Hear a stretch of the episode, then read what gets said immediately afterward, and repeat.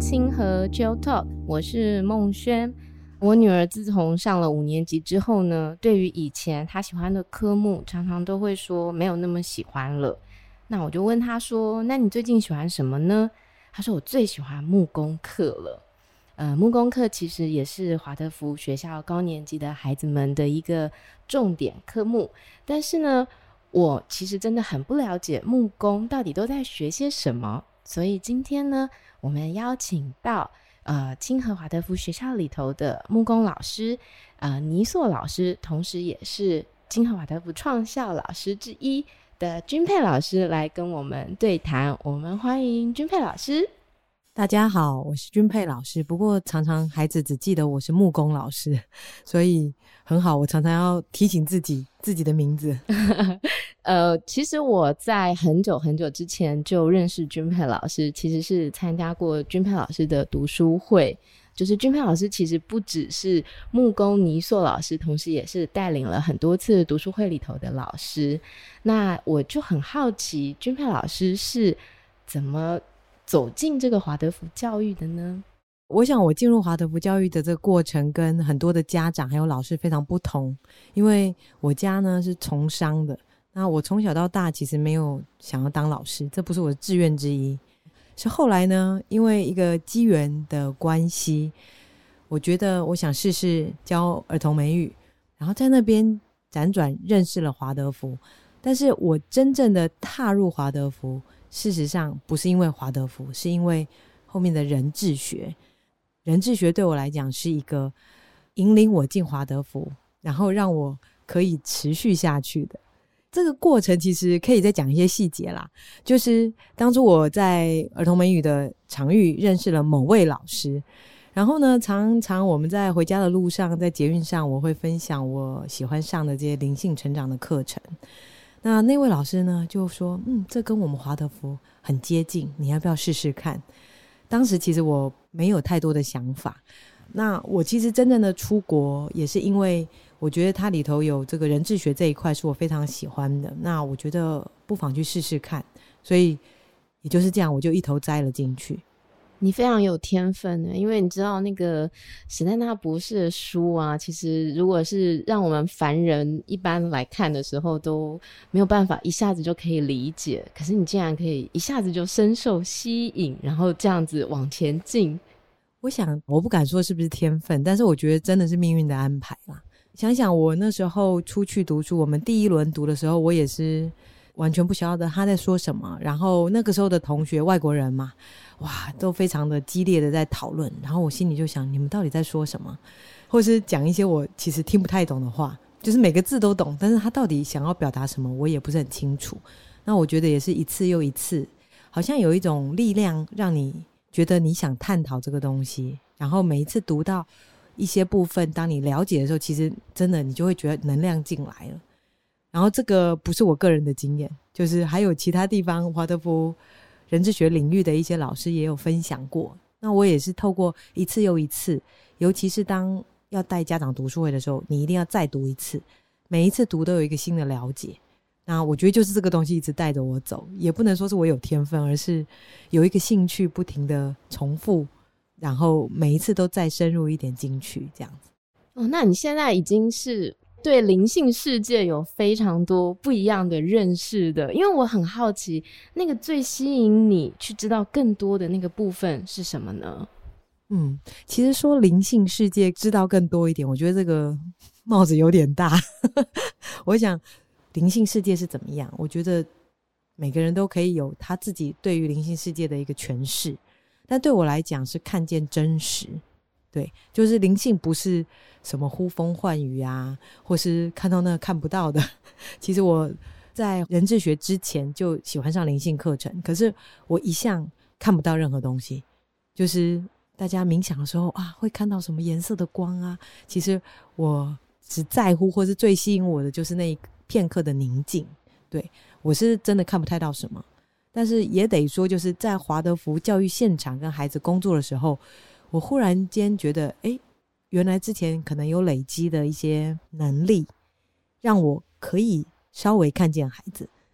我不大喜欢讲说我对孩子就是完全的了解，因为他也是一个活生生的一个个体，那他也会成长会不一样。尤其像我是教青少年的，其实你会发现，就是昨天跟你感情很好，今天他看你的眼神就怪怪的，然后我要怎么去承受？重点我就是要看到他，他怎么了，他怎么改变，我怎么走进他这样。哎、我其实对你充满好奇耶，因为你知道，在学校遇到你的时候，你都蛮安静的。跟你对谈的时候，才发现其实你很健谈呢。而且我觉得我可以理解你喜欢的那种灵性世界，并不是所谓的很飘在空中的，而是真正的看到自己的改变，看到别人的成长，或者是我们还可以知道。很多背后的那个原因是什么？所以我觉得从你的对谈当中，好像是一个我不认识的你。所以，哎，欢迎很多细节，我真的很好奇。所以你当时到了英国的时候，你就很清楚知道自己想要学什么了吗？哦，这个就有趣了。当初就是推荐我过去读书的老师，其实。是推荐幼教，那我知道我不是幼教的人才，那我就选这个所谓的小教嘛，就是一般华德福的这个师训课程。那我去的那个学校，第一年都要所谓基础课程要先上，基础课程就是华德福的人智学的那三四本书一定要先读过，然后也会接触所有华德福领域科目的一些皮毛。基础课程上完以后，你才决定要去哪个科系。那我们当然是想说，基础课程上完就要去做师培嘛。结果就在基础课程结束以后，要上师培的那个暑假，我人留在英国，因为我不想回台湾，我就在那边帮人家看房子。所以看房子就是我可以免费住宿。结果后来就一通电话来，就说很抱歉，师培课程人数不足，我们没办法开课。那个晴天霹雳，当天中午吃的绿咖喱在胃里头不断的翻滚。我想说，我已经出来一年了，工作都辞了，我就这样回去要做什么呢？那那个时候就是要去选择。那个时候我们学校活跃的科系也不多啦，就是艺术、农耕、BD 农法的，然后还有一些就是小课程。那我就想，哎，这把年纪去耕田，好像应该是撑不过。于是我想说，这个华德福教育艺术就是一个很大的一个呃吸引人的一个点。那我想去学，那绝对没有坏处。所以我就去了这个艺术的部门去跟那个老师谈，那是因为这样子我才又转到艺术部门。所以整个路上可以说对我来说很大的考验就是都不是我的选择，就是命运就带着你走。也有可能老天知道我就是做不了选择，所以他会把一些门关上，然后你只得去那个门开着那那扇门走过去这样子。那结果后来是读了三年的艺术课程吗？对，就是一年基础课程之后又三年的课程这样子。其实我说真的，我真的非常非常感谢老天把我带去那一边，全名叫做雕塑暨视觉艺术部门这样子。我们要学的就不会只是画画，因为事实上它是以雕塑，那个时候的部门的这个 course carrier 它是雕塑为主的，所以雕塑，哎，我忽然发现我其实很喜欢。所以，我们雕塑要从泥塑，要从木头，从石头，甚至装置艺术，所以它其实非常广泛。所以你在那四年毕业之后，就决定要当老师吗？还是当时有其他的想法？嗯，对，这个也是又是一个关键呐。就我回到台湾的时候，我觉得那时候真的很有趣。我回到台湾呢，就是一卡皮箱，然后其他的行李都在海运当中，我身上真的没有剩什么，什么都没有，我家也没有地方住。我在回来前一周，有一个朋友家空着，说让我可以去住一阵子，那我就来，就回去住了。然后我一直以来就是要自己自力更生嘛，我就想，哦，我要赶快找工作。这之间，总之就是也回到儿童美语教学过，然后后来找工作也有，就是在外商公司，以前是我我我在外商公司工作过，他们也就是有这样的机会，几乎是可以马上工作。然后我回去睡觉的时候，我看着天花板，想想。我去了四年，然后这一屁股的债，我自己要慢慢还。然后这中间也有很好的人帮助我，甚至在最后一年，就是有国外有老师帮助我申请到一些补助。那我就想说，那我怎么可能在花了那么多心力、时间、金钱，我又回到贸易公司？我我到底要做什么？就忽然间自己打了自己一巴掌，然后我就回绝了那个工作。我觉得。去那四年回来一定是有意义的，不可能就这样子我就又断线了。然后后来不久以后，就因为一些老师的介绍啊，我就到了人美华德福开始第一班的教学。哇，是正常的人应该会选择赶快投入贸易公司，然后赶快赚钱，然后赶快还就学当时所要支付的费用啊。但是我觉得你是有天启耶，就是突然间想通了一件事情齁，就是你这四年要做的事情究竟是怎么样的一条路，然后走入人美，我想这就是一个进入华德福的开始了齁。嗯，对。很有趣，而且我跟人美华德福的缘分也是一直延延续到现在，我是还蛮珍惜的啦。啊啊，所以你也是在那个人美有教他们的嗯木工或泥塑吗？嗯，对。哦，所以也都是跟高年级的孩子一起相处。对对。哎、欸，那我们就要来聊一下，说为什么高年级的孩子要学木工呢？其实啊，我觉得就是我们去看华德福所有的科目啊。史丹纳博士真的是，我觉得非常厉害，真的就是很佩服。他会把适当的这个科目，就是放在适当的年龄。那为什么要学？其实你看，所有我们所做的事情，都是人类一路发展出来的一些工艺，所以它其实就是贴着人类的发展。那如果以人类的发展，其实木工它就是其中的一项嘛。像比方大家喜欢用木汤匙、木碗、筷子。其实这些都是木头，刚开始都是木头制造出来的。那它跟我们的生活息息相关，让孩子也能够，他不会只是哦，这就是根汤匙，那个就是个碗，他可以经验这些过程。那至于说它另外的意义，其实当孩子开始在做木工的时候啊，你会发现就是他需要更多的力量去挑战，因为像泥塑，他们从小开始做。泥塑其实也有挑战，但是它陶土是很容易去挪移的，但是木头没有办法，因为它比较坚硬，质地越来越坚硬。对，然后它跟陶土也有一个很不同的特质，就是陶土它可以去移动，并不是说我一定去加土，但我可以把它移过去，毁掉还可以重生的。对，而且它它是有一个很大的弹性，这样讲。但是木工就是这样，我如果一大刀阔斧一下去就掉了，那那就掉了。我我没办法，我在做雕刻的部分，我不可能把它粘回来，或者我把它粘回来，美感就不见了。那这个时候，孩子他会经验到一个因果。我如果不小心，我没有看到，我就要接受这个果。那我接受这个果以后，其实我还要练习自己面对怎么去处理这个问题，把它修正好。所以，比方说我们在做蛋的时候。有些孩子做做做，他就是一直无法突破那个做弧形的东西，他就不停的做成金字塔的形状，那还不是世界末日。所以我就会请他想办法，就缩小那个蛋，因为你要把所有金字塔的角度都做掉，所以那个蛋会不断的变小。哇，这个感觉有点令人紧张，小到不能再小的时候就挽回不了了。对，但是我我们会一直让他们有一个，就是说，第一个，你不能够因为这样你就要换木头。你不能够选择说，我做到一半我放弃，我再一个。你就是要面对你的困难，从你的困难去解决。但是我们也是会有一些幽默感，比方我就会说，嗯，这个其实也没什么问题，就是再小一点。我说，但是不要最后小到像鹌鹑蛋一样。然后他们其实就会笑，但他们心里也知道说，哦，那我真的要很小心，更小心的去形塑它，而不要一直没办法出现那个弧度，让这个整个体积一直缩小这样子。所以。我觉得从他工作上，陶土是可增可减，木工你只能减不能增。我觉得对他们来说，这也是另一种的另一种学习。然后这个阻力其实要更大的毅力去突破。我们可以说，从蛋它是一个蛋形，它胖胖的、瘦瘦的，它怎么样都可以勉强叫做一颗蛋。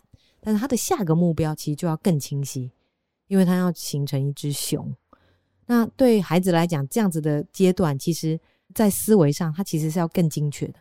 他不能说这样子就好了。然后透过，比方从我刚刚说的蛋到熊，它就是更精确。它要定义怎么样像熊，甚至到后面，我就是说以玩具来讲，它连接到后来的机械传动玩具，其实它开始要运用上一些机械的概念，机械怎么传动，然后他要从中，我们没有所谓的材料包哦。自己想办法解决，当然老师会协助，但是老师需要他也去思考，也去试，甚至试坏了、错了，重来一次。但是我们真的在教学过程中感受到，孩子当他不断试、不断试成功的那一刻，他心中的满足、快乐跟真正的成就感有多么的珍贵，这样子。真的就是一个从无到有的过程。与其说我们最后做出了一个什么东西，不如说孩子们他们经验到了一个什么样的过程。对，而且他自己要非常的主动、积极的参与，否则他改解决不了那个问题。那这样子，每一次做出一个东西，大概都需要多久的时间呢？其实真的好难说，因为每一班的状态也不一样。像比方木碗。我刚开始教的时候，我就觉得他们可能真的要一整个学年，因为木碗相对的工作量很大，这样就是木头，然后拼命挖挖挖，把它挖空的过程嘛。但是它不是只是挖空，它还要看到挖空的那个空的过程中，还是要有一个轴心在那，否则它就会偏掉啊、哦，歪掉。对，那那也是我们在这个年龄，就是大概八年级左右做一个碗，它的一个目的，因为他们那个年龄也在。自己内在的空间越来越大，他也在探索，他也不晓得什么可以让他的内在是平静的。那他如何找到那个中心点，在外我们工作的时候可以呼应他内在的发展，就是木碗这个工作。那那个时候我设定就说一年，但是后来发现就是有的人可以一个学期就做完，那有的人就真的要到一年。那木工这样的工作也有一个好处，就是我可以让他们每一个人在不同的进程上。但是压力还是要有，我还是会去推一下，但至少让他不要变成一个焦虑。那至于比较早做完的人，我们绝对都还可以让他做其他的工作。在木工的场域，就是有无限的东西可以做。嗯，你知道我常常听到人家说，青少年啊，他就是一个内在发展的比较慢，但是外在发展的非常快的一个过程。所以木工对应这个时期的孩子。是不是每个年段就会有不一样的重点呢？像比如说你刚刚说八年级的孩子，他们必须找到那个轴心，然后呢，要不断不断的去挖空，可是又要可以保持跟外面的连接。那五六年级的孩子呢？嗯。那在讲五六年级孩子前，我得说一下，就是我们在讲的这些东西都不是一触即成，所以也不是八年级做完这个人就有轴心了。事实上，九年级、十年级在做泥塑的时候，其实还是会进入一样的东西。所以，它这个东西就是一个，就是其实你也可以说这些就是工艺嘛。为什么那些工艺师都继续在做？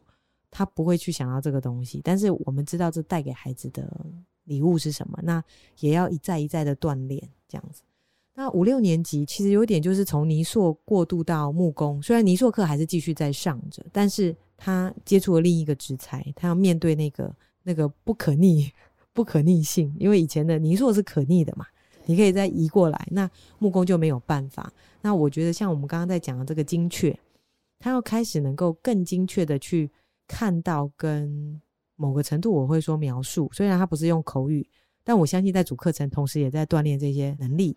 但是我如何我看到我观察到，比方熊，我常常会说熊的背，如果你的熊的屁股跟熊的那个肩膀那里的弧度一样，其实这只熊并不美，而且你很难说它是不是熊，或者说，其实有时候我们也会做一做，人家说那叫做猪啊，不叫熊。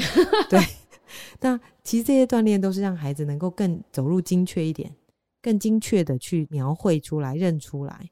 对，那我觉得这是这一阵子的一些重点。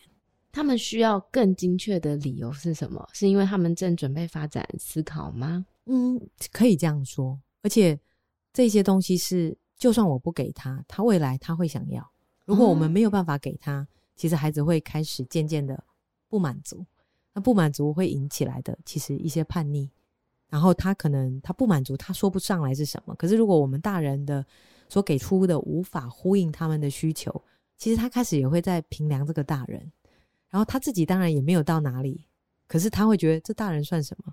所以他其实需要这些考验，因为尤其我们现在的孩子，其实虽然我们常常在呼吁家长非常非常重要，不要让他那么早的进入三 C，或是过度早在讲道理，但事实上他们到处都会接触到，所以其实现在的孩子很多是他很会讲，可是他不见得会做，所以在木工课其实就是一个很好让他认识自己的，你很会讲，那你做得出来做不出来？做不出来的时候，他就会收敛一点，知道哦，这是他要学习、学习谦卑的、踏实的去做。我发现你应该是会在教学现场遇到非常多不一样的青少年后。那这个你刚刚光你听你这样讲，我都觉得哦很难呢。就是如果那种很会讲，然后其实不太会做的那种孩子，我们到底要怎么去引导他、带领他？你可以跟我们分享一下那个你在教学现场的一些例子吗？嗯，这个其实老实说很难分享，但是我可以举几个例子，因为我觉得我们在教学现场其实也是处在一种。呃，其实不是通灵啦，它有点类似啦，就是每一次的情况没有所谓的 SOP 怎么处理，我们是比较在当下。比方有时候我看到一个孩子，他很会讲，可是他不会做，那我我会感受到他的程度。比方有一些是，我可以用很柔和的方式说，那不然你先帮我把这个怎么样做到什么程度，那他可以欣然的接受去试试看。这种是一种很温和的学习，他忽然发现他没有办法。那他就愿意再改进改进，用你的方式，他自己操作达到那个目标。但也有一些孩子比较强烈一点，那他会不停的口说口说，可能有时候他说的时候，我刚好在当下发现跟他的对话，我有办法再问得更仔细。那他在说的时候，我就说：“那你可以再说一下该怎么做吗？”当我再抛问题给他，一而再再而三的抛给他的时候，他忽然就会觉得他讲不下去了。然后他有时候可能会忽然间自己了解。自己只会讲，嗯，对，所以我我很难说一个完全怎么做，但是我当下其实要感受啦。那如果我说简化来讲，就是身为老师会意识到，其实他有困难，他做不到，那我就需要给他一个台阶下。我觉得这很重要，就是那我就先给他一个简单的，看他可不可以做到。那他也要感觉他不是被我挑战了，那他就去试试看。那当他达成一步。他就想哦，那我可以再进一步。那渐渐的，他就能够达成。这个时候，他可能也不会那么自大，一直说了，或是说他会继续说，但是至少他是真的学到了。对，嗯、所以我觉得通常这样子的状态，我们老师的角度是要帮他建一座桥梁，让他从如何就是所谓的眼高手低啦。他们其实就是眼高就很会说，但是手其实很低，他根本够不到。那我要怎么让他慢慢慢慢的够到那边？这是我们的责任。但是中间就是会遇到各种不同强度的孩子，所以方式不一样。有时候我也会很强，有时候我会很柔软，这样子。这对老师其实某个方面也是很多的挑战吼。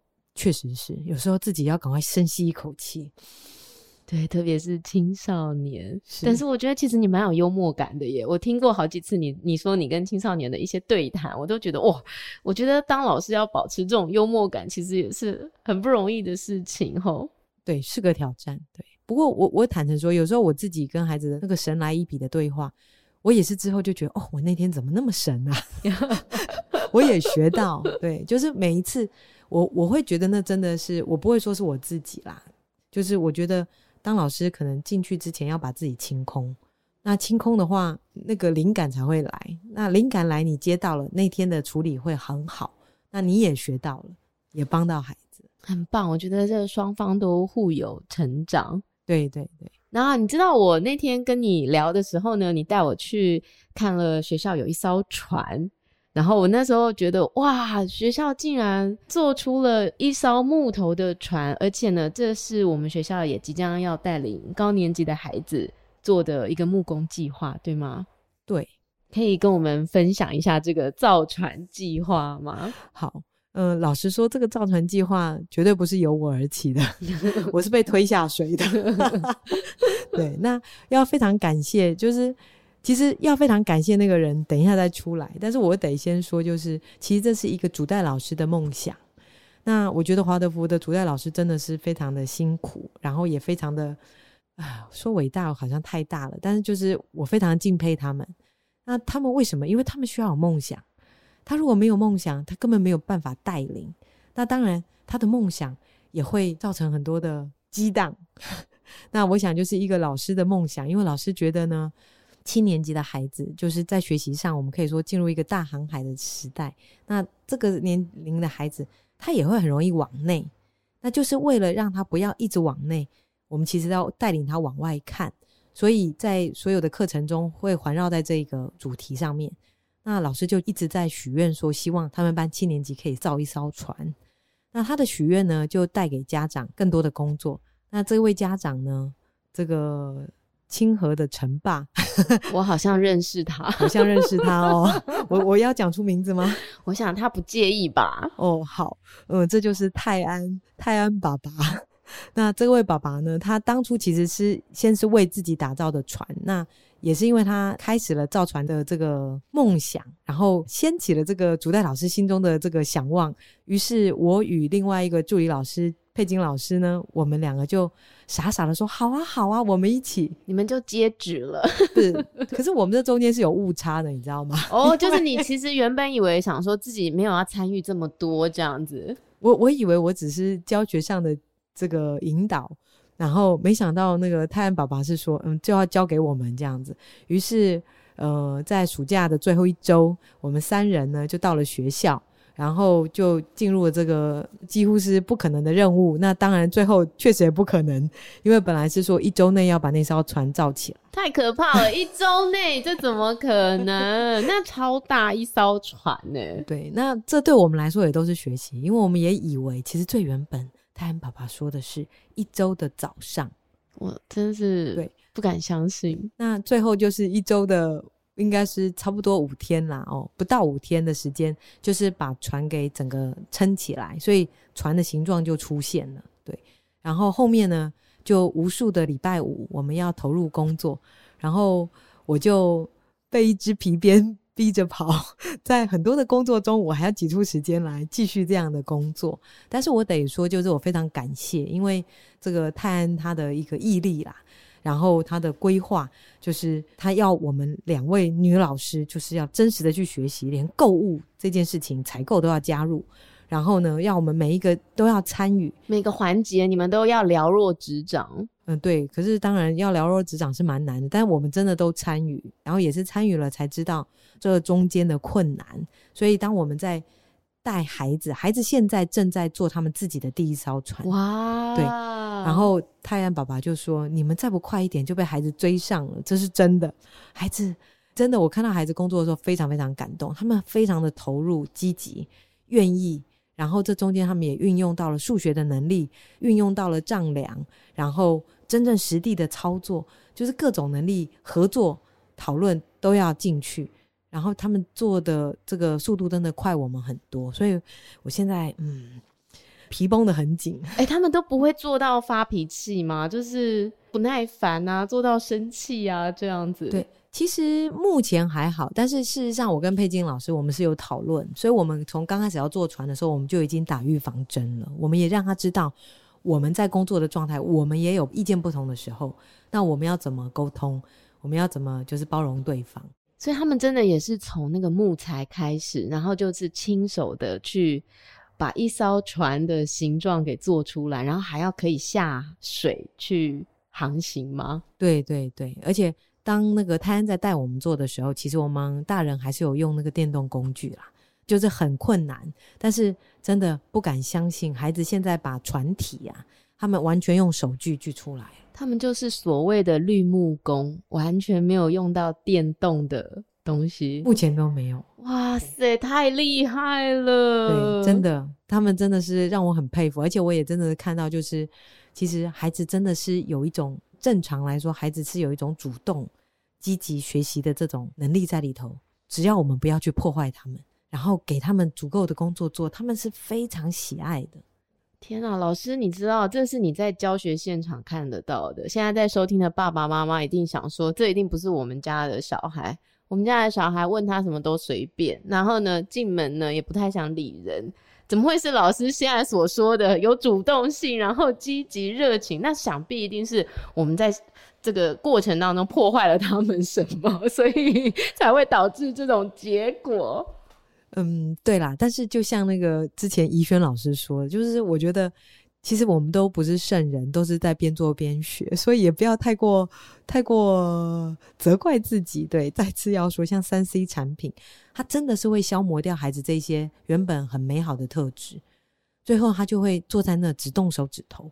所以你在叫他，当然是叫不动啊。但是事实上，他在工作的时候，他有一样的快感，就是当他在做木工，他非常积极参与，他非常的专注。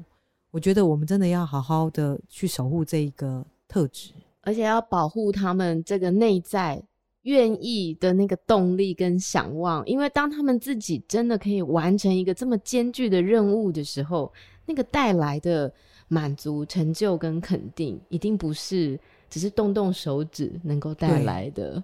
而且那就是像我那一代没有拍拍手这件事啦，就是我的在下面一代小孩怎么样都拍拍手，好棒好棒。可是你会发现孩子好像有自信，又好像没自信，那就是中间有一种空掉的东西。他知道我的自信要撑出来，大家都在为我鼓掌，但是他需要有一个内在自己都为自己鼓掌的东西。那我觉得手作、实作、真实的参与，才能够给他这样子的内涵。我听到这个造船计划，我真的眼睛都亮了起来。然后，特别是看到君佩老师描述你眼中看到的这些七年级孩子在工作中付出的努力、热情，还有他们得到的这种感受，嗯，我觉得是一个非常非常难得的、很很真实的，呃，接近他们这个年纪需求的东西。然后，这个东西是可以满足给他们的。觉得真的是很令人感动的事情。对，所以尽管我被一一条皮鞭追着跑，但是我还是非常感谢感谢那个疯狂的主带老师，跟感谢那个皮鞭不留情的泰安爸爸。然后我跟佩金会继续努力，那然后让大家都可以在那个下水的那一刻，哇，那内心充满了那种感动跟骄傲，真的是没有办法言语耶，真的。我其实很想要问你哦，就是在呃这么多年这么多年了接触华德福教育，然后呃跟孩子们一起相处，我不知道带给你有没有一个很不一样的转变？那个转变是什么？我觉得那个陪伴啊，对我来说，现在我对陪伴的这个了解是更真实的，而且我更能够真正的感觉，就是大人对他们的期待。是存在的，也没有错。但是我觉得大人自己真的要管住自己。我们在陪伴孩子的时候，其实不能够力量大过于这个孩子自己存在跟他的经历。因为我所谓不能大于，就是这样你才能够跟孩子同在嘛。对。但是为什么我我会说那个期待，我也不会觉得要把它拿掉？为什么？因为我觉得有时候在华德福里头，一直会有一些误解，就是让孩子自由发展。我们只要陪伴孩子，跟他同在。但是这个又回到我教的本科，我觉得形塑本身是一种很需要存在的东西，它不能够没有任何形体。那如果说我们把这些东西拿走，那我们只是一直陪伴他，那他一直在他的内心世界，其实到最后他会在一种很自我，不是所谓华德福我们人智学说的那个爱，他是在一种小我的上面。那我觉得这样子你没有办法帮助孩子往世界走，往世界前进。所以我会觉得我自己对这些事情的了解现在越来越清晰。我知道期待或是这个所谓的形塑，它还是存在的，有空间。但是我们其实怎么说都还是个引导者。我陪伴他，同理他，让他有力量，然后他还是要有形塑往前走的动机。那到了高中。其实是一个比国中，如果你们觉得国中很困难，其实我告诉你，高中是更困难。国中他对你还是有一个敬畏，只要你表现得出你值得他跟随，他还是会跟随你。到了高中那可不一定，他看你的时候真的是从上到下把你打量一遍，然后每天都在变化。所以这时候我觉得大人他其实要有一定的高度，然后有一定的尊重他的距离，同时陪伴他，给他一个模范。那他才能够继续往前走。